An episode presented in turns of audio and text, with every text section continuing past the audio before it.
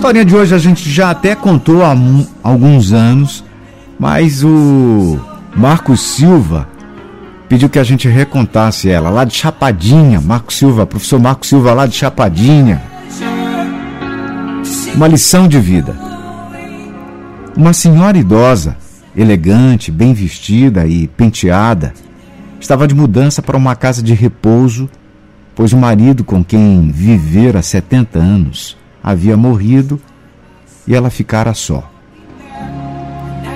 Depois de esperar pacientemente por duas horas na sala de visitas, ela ainda deu um lindo sorriso quando uma atendente veio dizer que seu quarto estava pronto. A caminho aí da nova morada, a atendente ia descrevendo o minúsculo quartinho, inclusive as cortinas de sheets colorido que enfeitavam a janela. Ah, eu adoro essas cortinas, disse ela com entusiasmo de uma garotinha que acabou de ganhar um filhote de cachorrinho. Mas a senhora ainda nem viu o quarto. Nem preciso ver, respondeu ela. Felicidade é algo que você decide por princípio.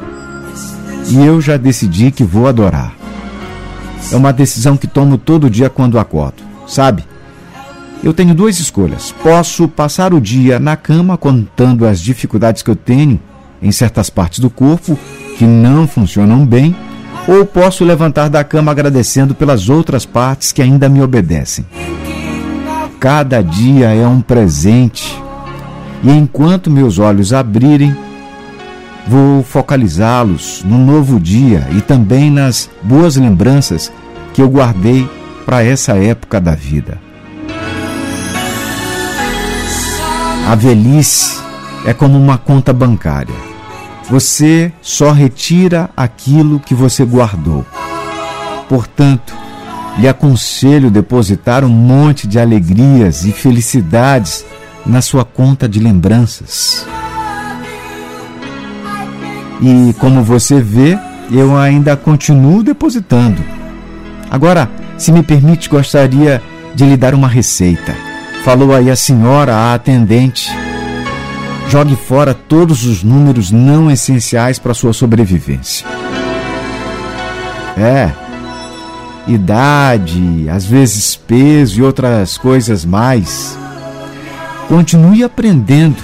Aprenda mais sobre computador, artesanato, jardinagem, qualquer coisa. Não deixe seu cérebro desocupado. Curta coisas simples. Ria sempre, ria muito e alto, ria até perder o fôlego. Lágrimas acontecem. Aguente, sofra e siga em frente. A única pessoa que acompanhará você a vida toda é você mesmo. Esteja vivo enquanto você viver. Esteja sempre rodeado daquilo que você gosta. Pode ser família, animais, lembranças, música, plantas, um hobby, o que for. Seu lar é o seu refúgio. Aproveite sua, sua saúde. Se for boa, preserve-a. Se está instável, melhore-a.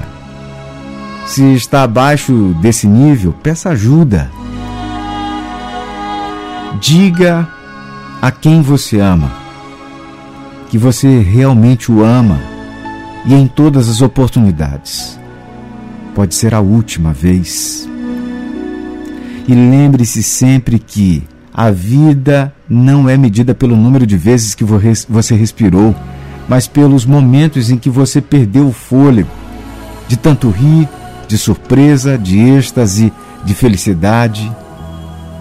Sempre assim.